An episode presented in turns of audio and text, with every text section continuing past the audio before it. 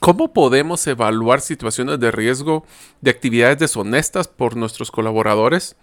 En muchos casos pudimos evitar estas situaciones realizando una evaluación más a detalle del perfil del colaborador, mejorando nuestros controles y realizando ajustes constantes en los mismos. En el episodio de hoy hablamos con Dairin Soto de la empresa Identity GT. Hablaremos del triángulo del riesgo del talento, que incluye las responsabilidades, necesidades y conocimiento de cada uno de los colaboradores. También discutiremos las principales recomendaciones para minimizar el riesgo de un fraude en relación a nuestros colaboradores y gestión de controles para evitarlos previamente.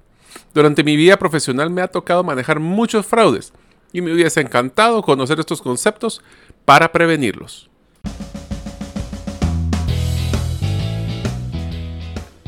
Bienvenidos al podcast Gerente de los Sueños, donde le brindamos las herramientas prácticas, competencias e inspiración para que los líderes de impacto cumplan sus sueños. Soy su anfitrión, Mario López Alguero, y mi deseo es que vivas la vida con pasión, resiliencia y templanza. Bienvenidos.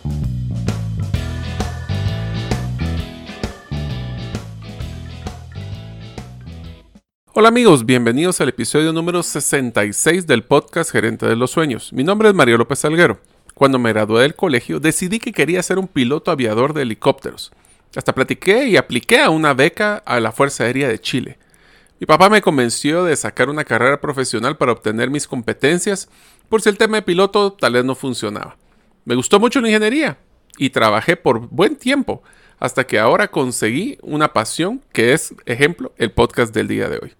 Deseo agradecerte que nos escuches el día de hoy. Si todavía no eres parte de la comunidad de los sueños, puedes hacerlo suscribiéndote a nuestros correos electrónicos, ingresando a la página gerentedelosueños.com o a través de nuestro listado de difusión de WhatsApp enviando tu nombre al más 502 más 502 para aquellos que nos escuchan fuera de las fronteras de Guatemala y el número de celular 5017-1018. Repito, 5017-1018. Amigos, antes de iniciar el podcast deseo invitarlos al lanzamiento de Gerente de los Sueños, pero como ahora la primera agencia de acompañamiento empresarial. Esto se realizará con un webinar gratuito que es cómo transformar tu página web a una herramienta de ventas en una hora. Este se realizará el día jueves 28 de mayo a las 6 de la tarde. Para inscribirte solo debes de ingresar a la página gerentedelosueños.com.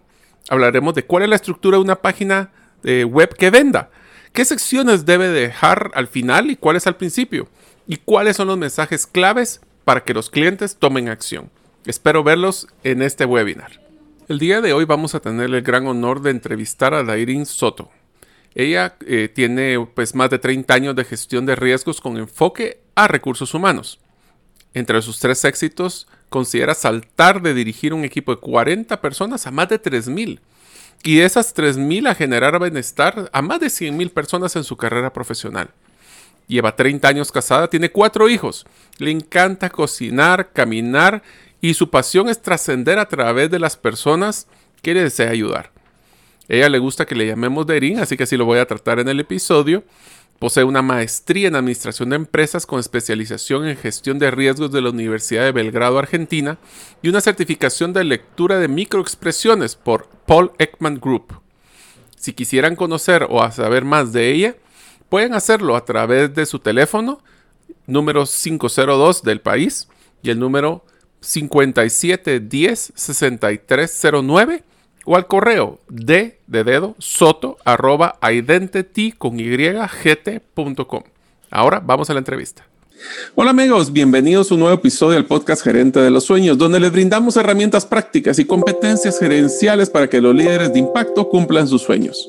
El día de hoy va a tener una gran oportunidad de entrevistar a una gran ejecutiva, Dairin Soto, de la empresa Identity GT con ella vamos a hablar un tema que es muy interesante y es un tema de manejo de riesgos, manejo de riesgos, pero con el talento, con las personas, con el Departamento de Recursos Humanos.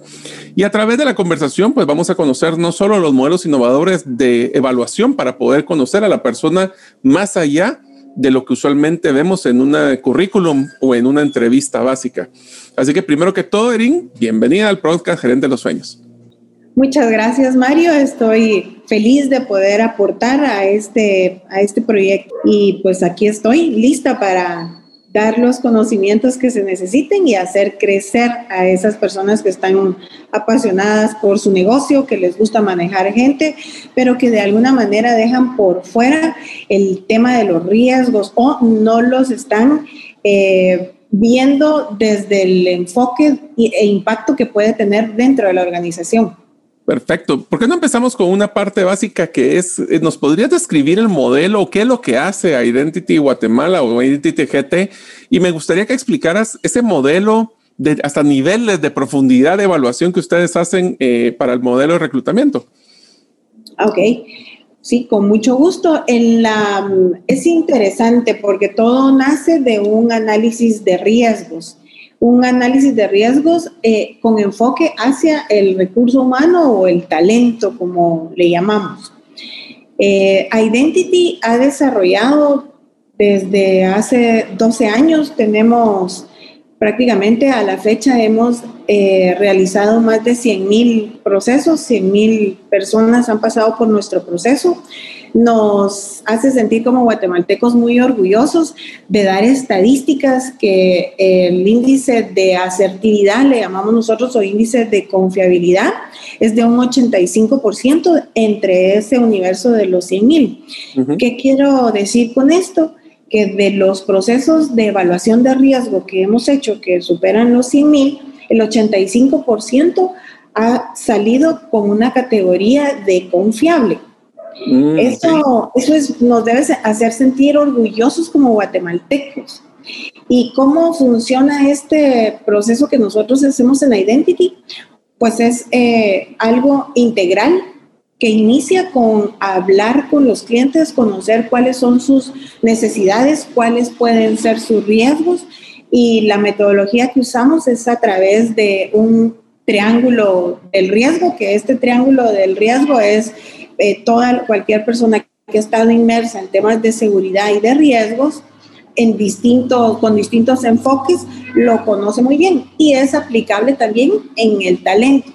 Este triángulo del riesgo tiene, en cada uno de los ángulos podemos ver primero cuáles son eh, las oportunidades que la persona va a tener, dentro de la organización. Cuando hablamos de oportunidades, hablamos acerca de qué responsabilidades va a tener en su puesto de trabajo, con qué activos de la compañía va a tener contacto, qué nivel de decisiones tiene sobre esos activos, eh, de qué tipo son esos activos, pueden ser tangibles o intangibles, eh, valores en efectivo o es información.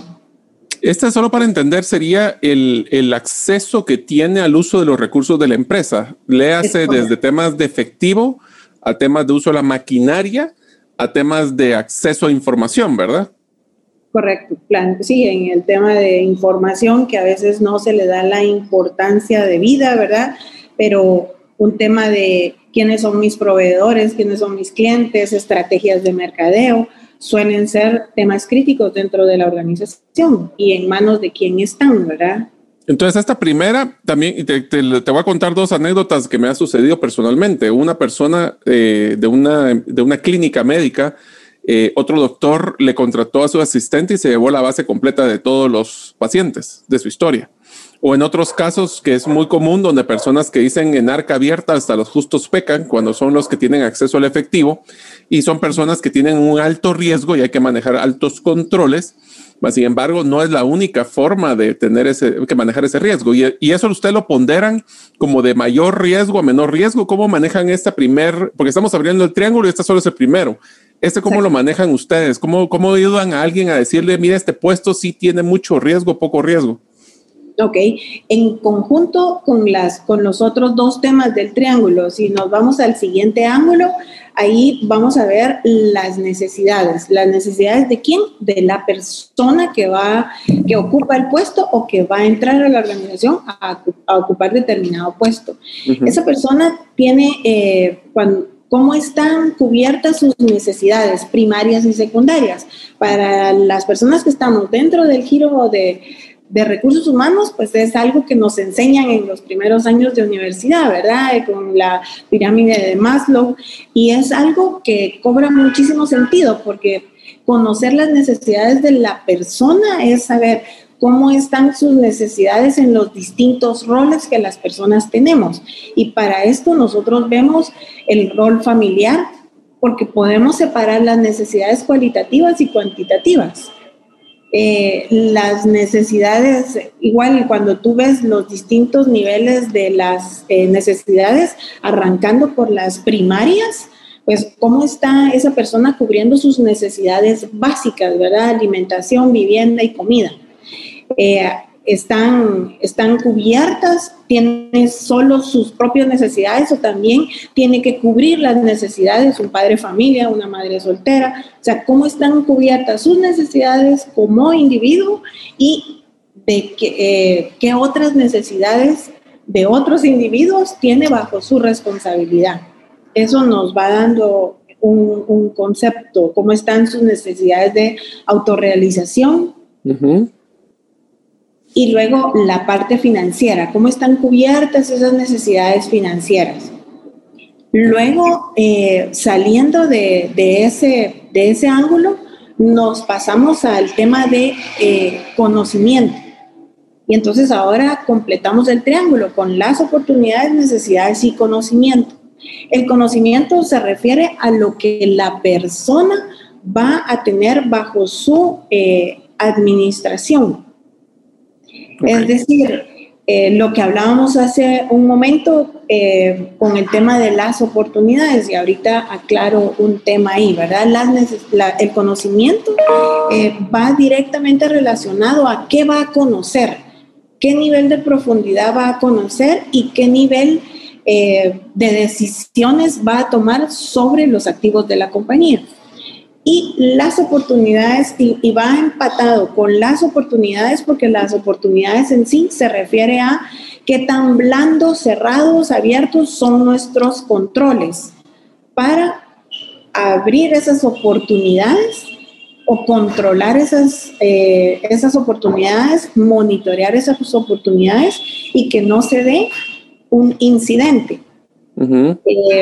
cuando nosotros juntamos el tema de necesidades no satisfechas, no cubiertas, en déficit, eh, con el conocimiento y se presenta la oportunidad, el resultado de esa combinación es un acto desleal por parte de, nuestros colaboradores, o un riesgo latente en el caso de, eh, de tomar una decisión de contratar a una persona que no tiene sus necesidades necesidades eh, abiertas. Entonces, te quisiera hacer un caso hipotético, Erin, y me cuentas qué es lo que piensan o cuál es lo que ustedes recomendarían en un caso como este, porque es un caso que me ha pasado muchas veces en procesos de reclutamiento y es una, una política, un proceso muy común es hacer un análisis, eh, eh, bueno, hay desde psicológico hasta económico y un análisis de récord crediticio es muy común. Y existe, ¿crees que es no deberían de las, o no recomendarías a los clientes eh, contratar o seguir en un proceso con una persona que va, un cajero, por ejemplo, que es una persona que tiene acceso al efectivo todo el día, que tenga alto nivel de endeudamiento? ¿O es un, o, no? Es, que eso me lo han preguntado muchas veces. O sea, si debo de contratar un, un cajero con deudas, por ejemplo, ¿es, ¿es algo recomendable? ¿No es recomendable? ¿Es un riesgo? ¿Cómo crees que? Porque al final también del otro lado, como la persona, si no tiene trabajo, no va a salir de deudas, ¿verdad? Entonces, ese conflicto, ¿cómo lo, cómo lo recomendarías ahí a tus clientes? Generamos justamente ese círculo vicioso, ¿verdad? No consigue trabajo, se sigue endeudando. Creo que eh, específicamente en el tema de endeudamiento, sí hay que entrar a estudiar y a evaluar porque justamente debemos ver si esa situación de, de, endeudamiento se dio porque se presentó una crisis en, en, en una pérdida de trabajo, por ejemplo. Una pérdida de trabajo, una pandemia. una pandemia, exactamente. Entonces, eh, algo, algo motivó, algo sucedió, una enfermedad, un accidente, etcétera. Entonces, eh, te decía que si nosotros vemos que hubo un factor que incidió directamente y movió eh, las finanzas de la persona, pues la persona debería tener el beneficio de la duda y pues la organización podría sin ningún riesgo eh, contratar a esta persona, siempre que hay que tomar una debida diligencia en temas de monitoreo y controles, que era nuestro tema de oportunidades, ¿verdad? ¿Cómo están esos controles? ¿Cada cuánto se le, se le audita esa caja? ¿Cuánto de efectivo tiene? ¿Cómo son los documentos? ¿Quién le entrega los documentos?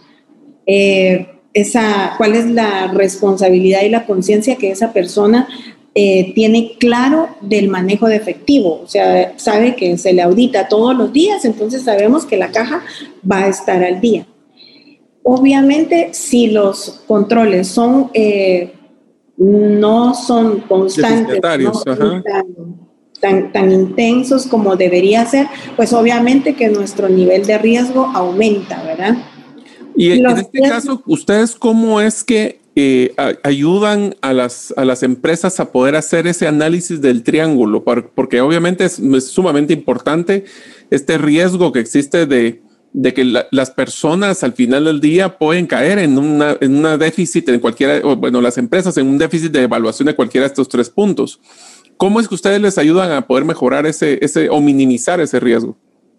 Bueno, les damos este conocimiento de que aprendan y que sea incluso una parte de su descriptor de puesto que lleve incluido cuáles son los riesgos inherentes en el puesto, manejo de efectivo, manejo de, eh, manejo de herramientas o de materia prima, efectivo. Inclusive qué rangos de toma de decisiones, como mencionabas, en el tema de conocimiento, ¿verdad? Porque es, por ejemplo, no es lo mismo una persona que sí, efectivamente, voy a poner el ejemplo del cajero versus un gerente. Un cajero, pues sí, tiene un riesgo del acceso, tiene una mayor accesibilidad al dinero, pero también tiene una cantidad bastante limitada, que es el corte del día. Versus un gerente que puede ser que no tenga, no tenga el acceso tan directo, pero tiene injerencia en mucho más dinero, ¿verdad? Así es. Y en esa línea que tú mencionas, es importante saber que el 80% de los incidentes o de casos desleales en una organización se dan en los puestos operativos. Mm, ok. Pero, ¿Como qué tipo de, de, para ejemplificar cuando hablamos de este tipo de incidentes, qué tipo de incidentes estamos hablando?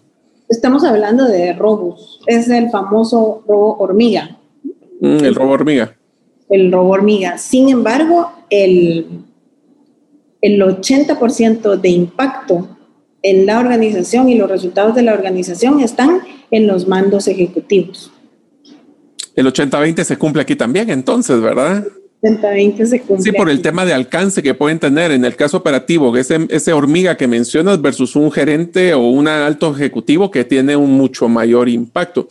Te diría de que una de las cosas que me ha sorprendido recientemente, Erin, es que ya inclusive ya no estamos hablando ni siquiera de efectivo, ni siquiera de activos fijos, sino que ahorita el robo más sorprendente para mí es el tema intelectual y el tema de información que eso es algo de que muchas de nuestras empresas, y te lo digo por experiencia propia, acaba de suceder recientemente en una de las empresas que yo asesoro, de que tuvieron un robo de, que se robó los listados de precios de los productos.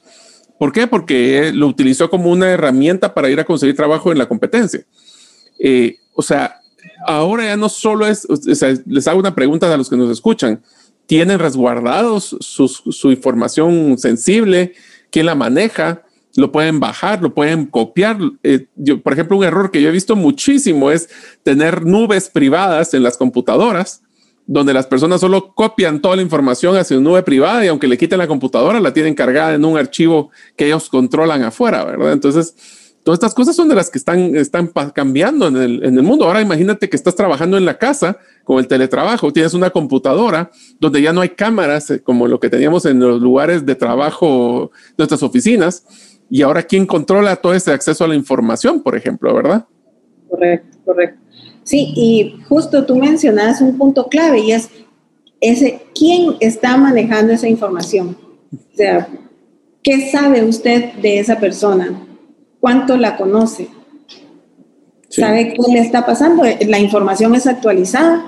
Rápidamente te comparto dos experiencias, una que tuvimos con un alto ejecutivo de una eh, de una transnacional, un puesto que cualquiera quisiéramos tener, eh, financiero, eh, una excelente posición y demás. Y la persona involucrada en un desfalco de muchos miles de dólares. Cuando empezamos a indagar y demás, el, el móvil del caso tenía que ver con que él quería darle el privilegio a su esposa de ser mamá.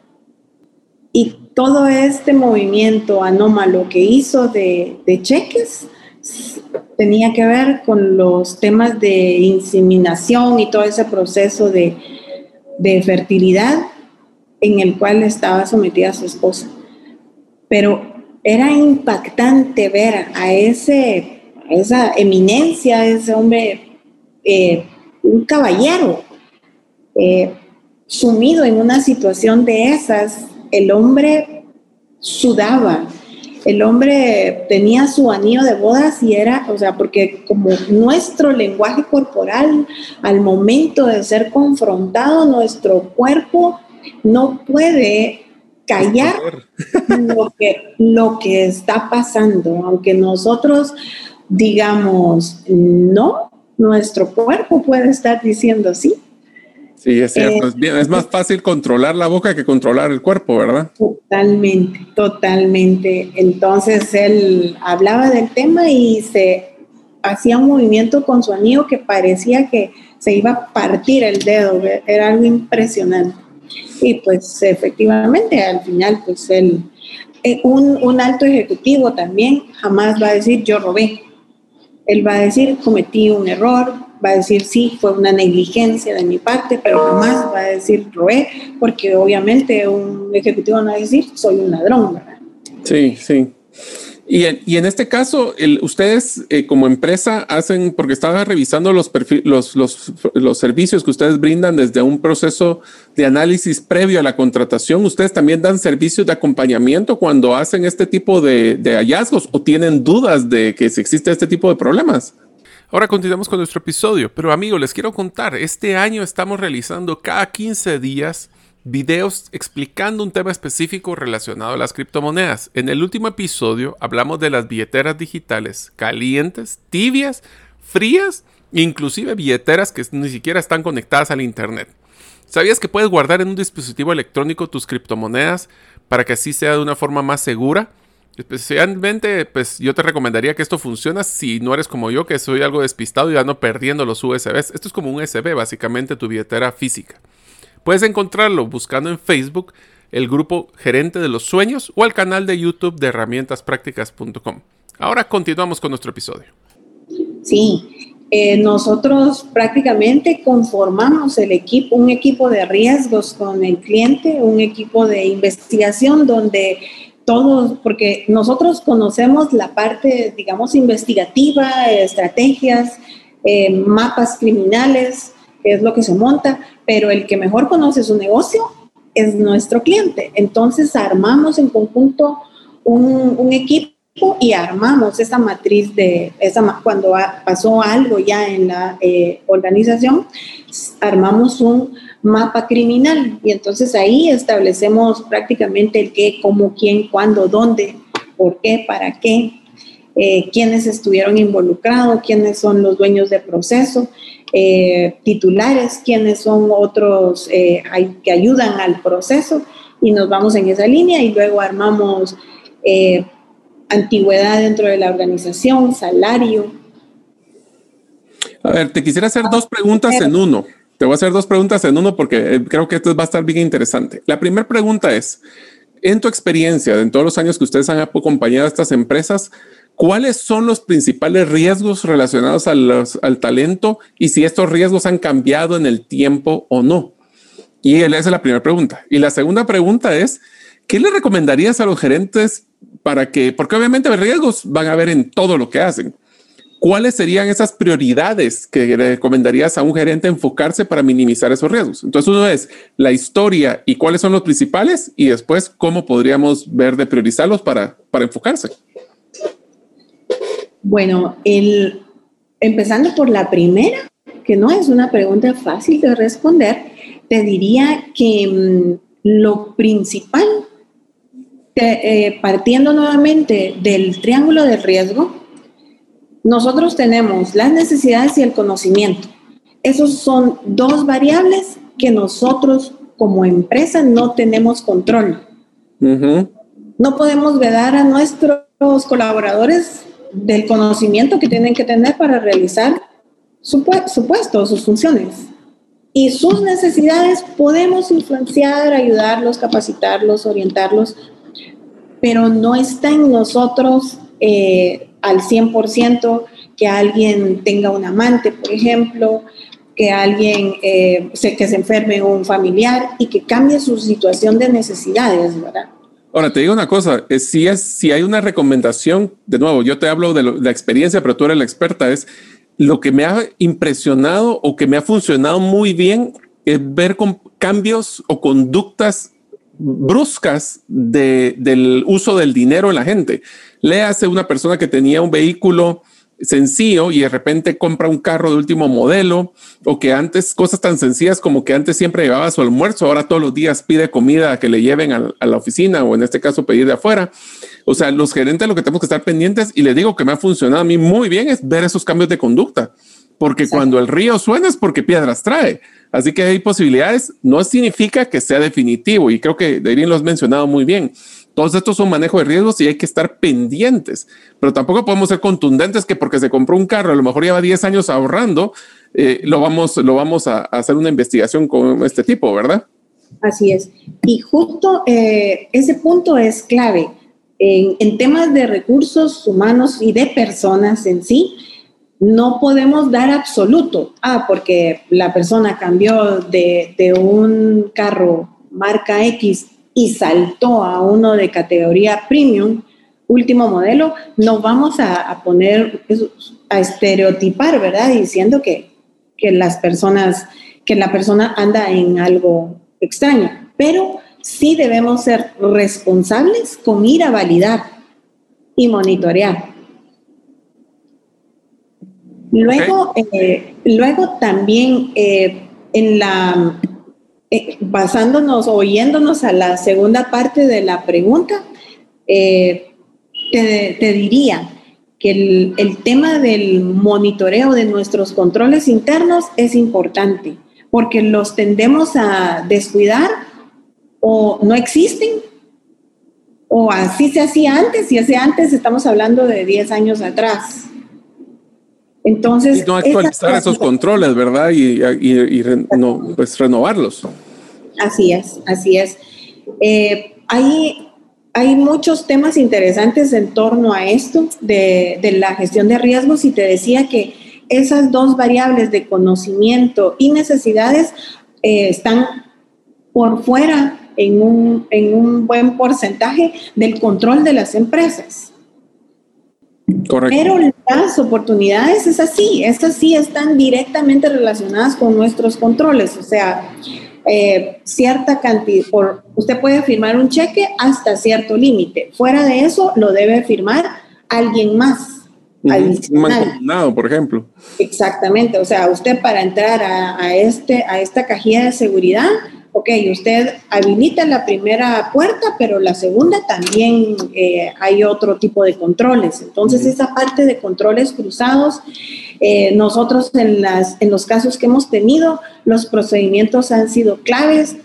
Eh, esa parte de asumir, o sea, en temas de riesgo es prohibido asumir, llevas 99.999 de cometer una equivocación. Asumir es igual, me equivoqué, lo hice mal, entonces, eh, es, es bastante, requiere de esa diligencia constante de estar actualizando los controles. Y con respecto a las personas también, o sea, eh, esta persona entró siendo un, eh, entró, tenemos casos así que, que hemos visto clientes llorar de la indignación que le dieron, entró la persona como practicante, se desarrolló, estudió, se casó, tuvo hijos llegó a una posición gerencial y cometió una deslealtad. En esa línea de vida no hubo una actualización y nadie se dio cuenta que cometió, que tomó varias decisiones que lo llevaron a, a cometer deslealtad a la organización. Y entonces te hago una pregunta porque ahorita me contestaste la segunda, que es el enfoque de la prioridad debe ser donde existe la oportunidad de parte de las de parte de los colaboradores. Pero te quisiera hacer una pregunta porque me, me, me, recordó mucho a varios casos que me ha tocado vivir. Eso es lo que pasa cuando uno está en recursos humanos tanto tiempo como que ya agarra callo y ya medio como que entiende por dónde vienen las cosas. Es, me, tú crees, todo es un tema de, de precedentes también. O sea, si las personas ven que en una persona cometió un, una, este hormiga que mencionabas y no hay repercusión, se dan la potestad o se dan el, poder de poder no solo continuar, sino porque como el otro no le hicieron nada, yo también lo puedo hacer. Ese sería un tema. Y el otro es que todo esto es un proceso escalable. Empieza con poquito, todos los procesos empiezan con poquitos. Y en donde usualmente se comete el error es porque la persona que está cometiendo este, este problema o este, este, este, este eh, caso se confía. Lo hace tantas veces que se confían y cometen los errores de no esconder sus, sus, fechorías o sus problemas en ese caso. ¿Tú crees que nosotros en temas pequeños de hormiga tendríamos que ser sumamente contundentes como para poder ver esos precedentes y frenar futuros escalamientos? Bajo el tema de riesgos, la tolerancia es cero. Ok, entonces cero es cero. Cero es cero. O sea, eh, hemos entrado en, en, algunas discusiones fuertes con algunos clientes, incluso con algunos colegas de temas de, de recursos humanos, porque dice, ala, pero ¿cómo es posible que vayamos a descartar este talento porque eh, hizo, cometió tal situación? Eh, entonces nosotros decimos, ¿cómo están sus controles? Si usted fuera el dueño, usted asume, porque un riesgo se transfiere, se asume o se, o se gestiona, ¿verdad?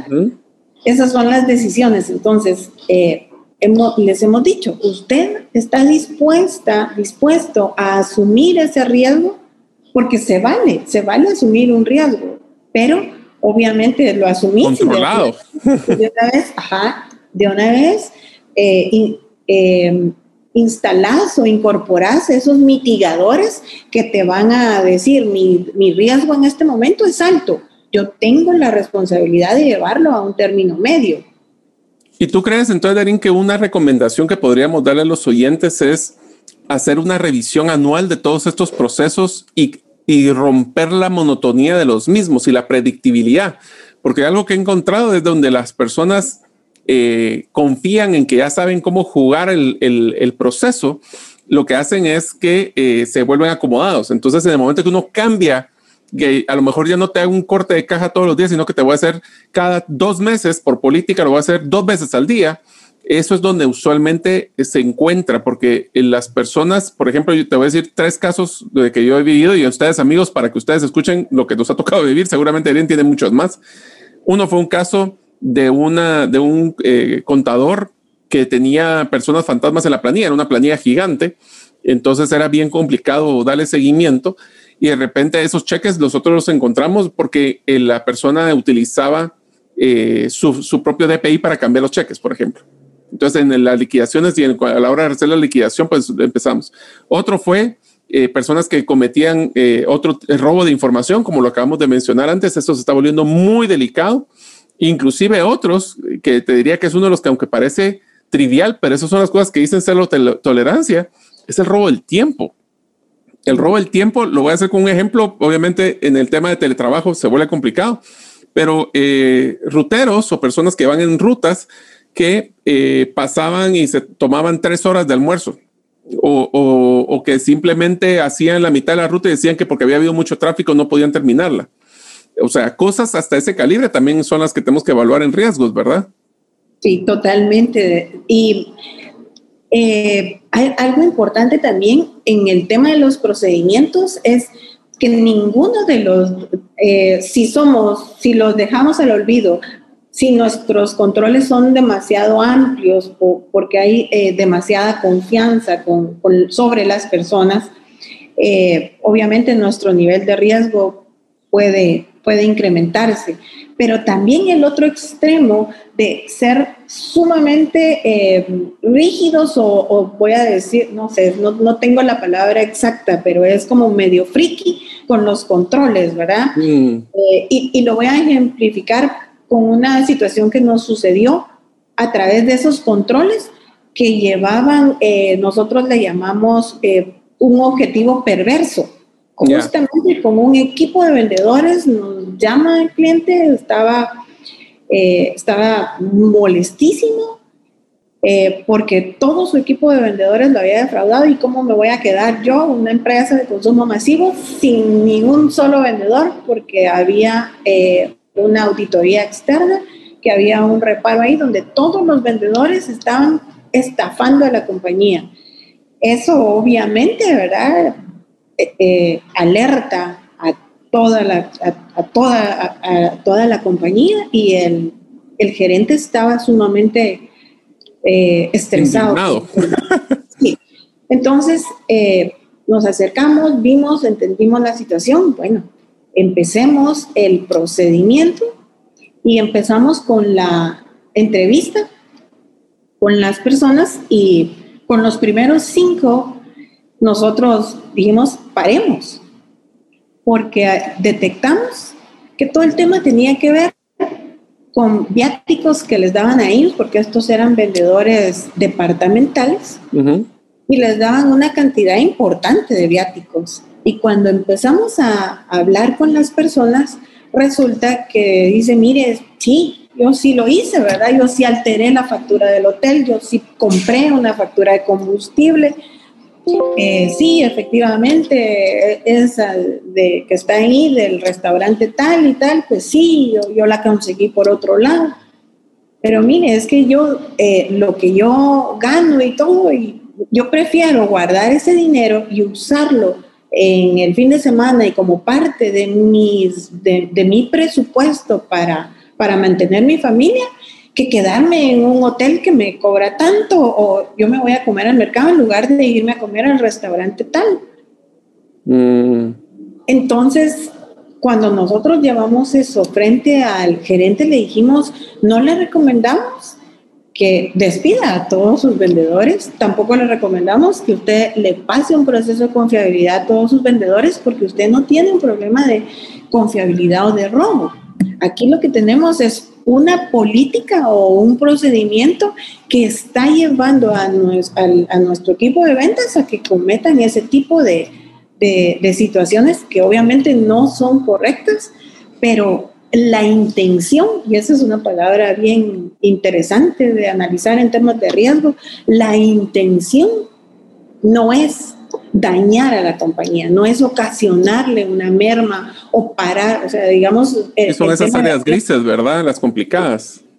Entonces, en el tema de riesgos es, el administrador de riesgos debe establecer e identificar todas aquellas situaciones o escenarios que frenen el giro del negocio, o sea, que paralicen el negocio en marcha, ¿verdad? Entonces, eh, la función del experto de riesgos es asegurar es que, que, que la marcha del negocio continúe. Y, y, en realidad este tema de los viáticos no llevaba una mala intención de daño hacia la organización. Entonces, Simplemente era eh, una oportunidad que tenían ellos, como mencionabas en el triángulo, ¿verdad? Yo te diría que ahorita me recordaste dos frases, una que yo utilizo mucho y otra que me dijo uno de mis jefes. La que yo utilizo es que siempre hay tres lados a la misma historia, el tuyo, el mío y el correcto. Y por eso tenemos que buscar el correcto. Y el otro que me decía esto me lo dijo un ingeniero, que él sí, cuando buscábamos en el libro que si era que la palabra ingeniero, seguramente está la foto de él que me decía, mira, siempre, él me lo decía en inglés, trust but verify, siempre confía, pero verifica. y, por el, por el tiempo, Erin, ¿qué recomendaciones finales les quisiera dar a los gerentes sobre el manejo de riesgos en sus organizaciones?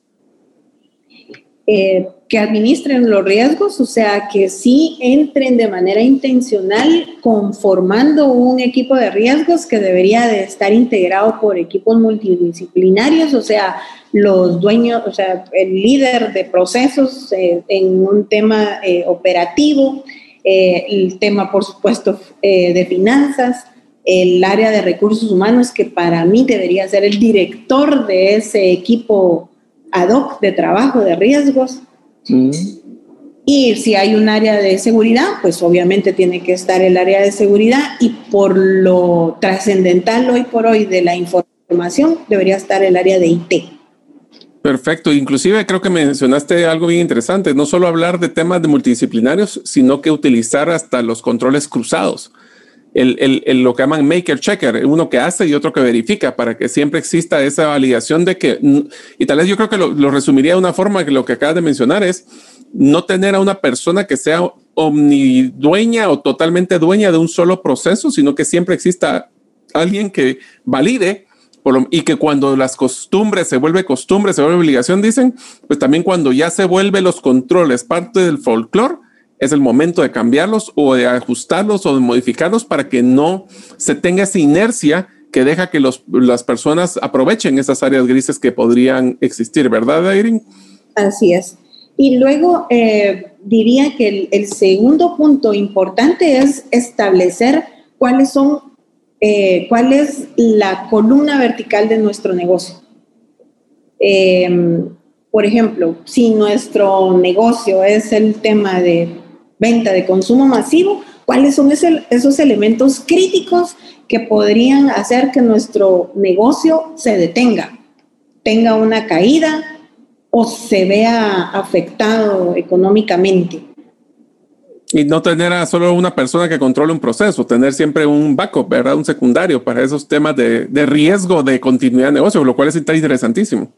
Sí, entonces en esa línea vamos a ver, bueno, eh, en ese caso podría ser quién controla las entradas y salidas del inventario, cómo estamos moviendo ese inventario y entonces después ya caemos a quién es la persona que está manejando esto o en manos de quién está la decisión de mover ese, ese inventario o ese producto o ese efectivo. Excelente. vamos primero a conformar ese equipo multidisciplinario porque es importante que tengamos ahí las diferentes gorras de puntos de vista, ¿verdad? Y prioricemos ese impacto en el negocio que mencionabas. O sea, si ustedes quieren agarrar, porque obviamente hay riesgo en todo lo que hacemos, pero agarramos lo que tiene mayor impacto en el negocio, en el mayor impacto en los activos y en el mayor impacto en las decisiones. El triángulo famoso que tú mencionabas, para poder priorizar qué es lo que, qué procesos son los que más están en, esa, en ese top 10, hablemos, y en esos enfocarse. Y después, ya que tengas eso bien controlado, ir al siguiente 10. Una vez que terminas esos 10, regresar a los primeros 10 porque seguramente ya se acomodaron y volverlos a cambiar algo así. Así es, porque justo después de tener esos eh, identificados, esos activos críticos, entonces ya nos vamos a lo que justamente tú decías. ¿Cuál es el impacto? Que obviamente lo podemos, lo podemos hacer un poco más complejo, ponderándolo y todo, pero de una manera práctica podemos decir el impacto es alto, medio o bajo. Y así vamos depurando y llegando a esos 10 que tú mencionas. Y luego, ¿cuál es la probabilidad? La probabilidad de que pase es alta, media o baja. Y entonces ahí ya nos va quedando lo que es de alto impacto y alta probabilidad. Ese debe ser nuestra prioridad. Y entonces empezamos a diseñar qué controles tenemos en este momento, qué tan efectivos son, irlos a verificar si están funcionando, porque hemos tenido casos donde también se quedan así, pero si usted sabía, ah, sí, pero lo dejamos de hacer. Entonces, el control existe, pero no se ejecuta. O en un cambio de una persona contra otra y la otra persona lo omitió y ya no se siguió haciendo.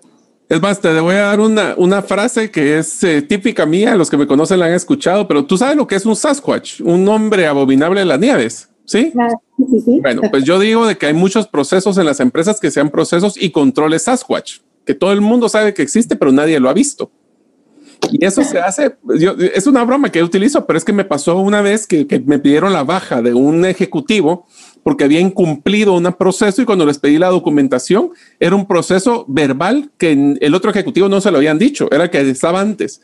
Entonces, tenemos que documentar esos procesos, tenemos que comunicarlos, tenemos que enforzarlos y recalcarlos constantemente, porque si no, entre que cambia en rotación de personal hasta que personas que no le encuentran valor o sienten que este nadie lo ve, y entonces lo dejan de hacer, ¿verdad? Correcto. Así es, así es. Pues Darín, te cuento que ya se nos ha acabado el tiempo, así pasa volando estos episodios. Eh, espero que les haya gustado porque realmente es un tema muy interesante y dejo que te puedas despedir de la audiencia. Bueno, pues muchas gracias a ti, Mario, por esta invitación. Sí, justamente este es un tema que a mí me apasiona y pues eh, yo estoy a las órdenes de todos los oyentes y muchas gracias por nuevamente por la invitación, Mario. Pues excelente, muchísimas gracias amigos. Espero que este ahora ustedes hagan ese análisis de riesgos, a ver cuáles son las áreas de mayor eh, oportunidad, el triángulo, cuáles son los que son más recurrentes, más impactos, su tema tecnológico. Así que espero que les haya hecho mucho valor y espero verlos en el próximo episodio del podcast Gerente de los Sueños. Gracias por escuchar el episodio de hoy de Gerente de los Sueños. Recuerda, que para lograr cumplir tus sueños solo debes de ponerle fecha y tomar acción. Las notas y material complementario de cada episodio puedes encontrarlo en la página gerentedelosueños.com. La música que han escuchado es Feeling Good de Kevin MacLeod y pueden encontrarla en incompetech.com. Hasta la próxima y que sigamos haciendo nuestros sueños una realidad.